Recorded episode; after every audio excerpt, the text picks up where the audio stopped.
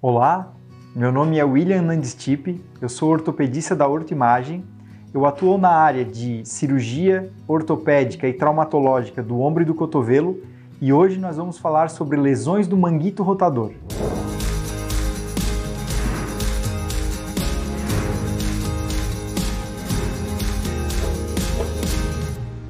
Para começar a falar sobre as lesões no manguito rotador, é importante a gente falar sobre o que é o manguito rotador. Nem todas as pessoas sabem o que é. O manguito rotador é um conjunto de quatro músculos e tendões que se originam na escápula e se inserem na cabeça do ombro, na cabeça do úmero. Eles são responsáveis pela mobilidade da nossa articulação do ombro. O que acontece?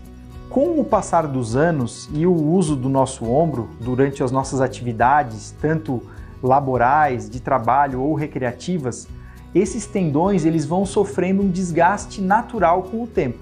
Então, com o desgaste ocorre, pode ocorrer a ruptura desses tendões do manguito rotador.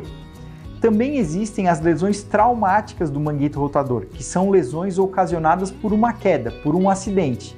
Então nós poderíamos classificar essas lesões em dois tipos: lesões degenerativas, que ocorrem com o desgaste natural e vão acontecer em pacientes mais velhos, e as lesões traumáticas do manguito, que podem acontecer em pacientes mais jovens e são desencadeadas por um trauma. As lesões do manguito rotador são caracterizadas por ter uma dor, uma dor no ombro. O paciente normalmente vai relatar uma dor na região superior ou superolateral do ombro, ela pode ter característica noturna, isso é um, é um sintoma muito descrito pelos pacientes. Os pacientes relatam que à noite, quando eles vão deitar, a dor se intensifica, e isso é explicado pela posição que a gente fica deitado, que ocorre uma compressão da cabeça do úmero, que é esse osso, contra o acrômio em cima, que vai ocasionar um aperto, um atrito entre os ossos e esses tendões, causando então a dor de característica noturna. Além disso, os pacientes eles podem é, experimentar algum tipo de perda de força devido à ruptura desse tendão e também podem experimentar algum tipo de fraqueza, né, que também é devido à, à perda da função desse tendão. Então, basicamente, o paciente com ruptura do manguito rotador ele vai é, relatar dor, diminuição de força, ocasionando uma incapacidade funcional.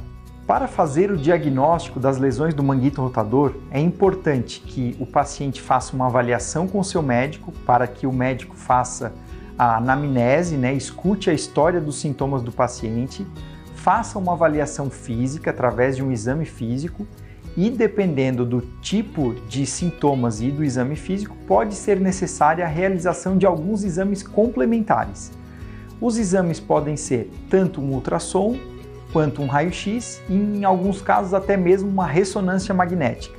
Os exames de imagem, eles têm como objetivo fazer uma avaliação, fazer a comprovação do diagnóstico e até mesmo o planejamento do tratamento. Se esse paciente vai ser submetido a um tratamento clínico ou conservador, que a gente também chama, através de medicamentos, gelo, fisioterapia, ou se esse paciente vai ser obrigado ou se ele vai ter a necessidade de ser submetido a um tratamento cirúrgico. Como a gente falou anteriormente, as lesões do manguito rotador, elas podem ser tratadas através de tratamento conservador ou sem cirurgia, e também através de procedimentos cirúrgicos. Como que a gente diferencia isso? Normalmente é pelo tipo de lesão. Se é uma lesão que a gente chama de parcial ou quando o tendão não foi totalmente arrebentado, pode ser feito o tratamento conservador através de medicamentos, gelo, fisioterapia, reabilitação física. Nos casos em que, o em que o tendão foi totalmente arrebentado, ou seja, existe uma ruptura completa do tendão, normalmente é indicado o tratamento cirúrgico. O tratamento cirúrgico ele é feito atualmente através de procedimentos videoartroscópicos, onde se usa uma câmera, um monitor e através de portais de mini incisões são inseridos instrumentos dentro do ombro do paciente para que seja corrigida a sua lesão. É importante destacar que uma lesão completa do, dos tendões do manguito rotador se não forem tratadas adequadamente, elas podem evoluir com encurtamento desse tendão e no futuro, quando o paciente vier a ter mais sintomas, essas lesões podem não ser mais passíveis de tratamento através da videoartroscopia. Esses casos nós costumamos chamar de artropatia por lesão do manguito, ou seja, o paciente desenvolve uma artrose secundária a essa lesão antiga do tendão e nesses casos o tratamento não é mais possível por artroscopia e é necessário fazer uma prótese, que é uma cirurgia muito mais invasiva, muito mais agressiva. Por isso, nós indicamos o tratamento precoce das lesões completas com uma cirurgia que é muito mais simples, recuperação mais fácil, menos complicações, que é a videoartroscopia. E para prevenções das lesões do manguito rotador, então nós recomendamos algumas mudanças no comportamento laboral, né? quando nós estamos falando de profissionais que trabalham com membro superior em elevação ou em repetição, é necessário que o paciente faça uma correção da ergonomia do seu trabalho, né? melhore a sua postura no trabalho. Isso é importante para que ele evite desenvolver essas lesões.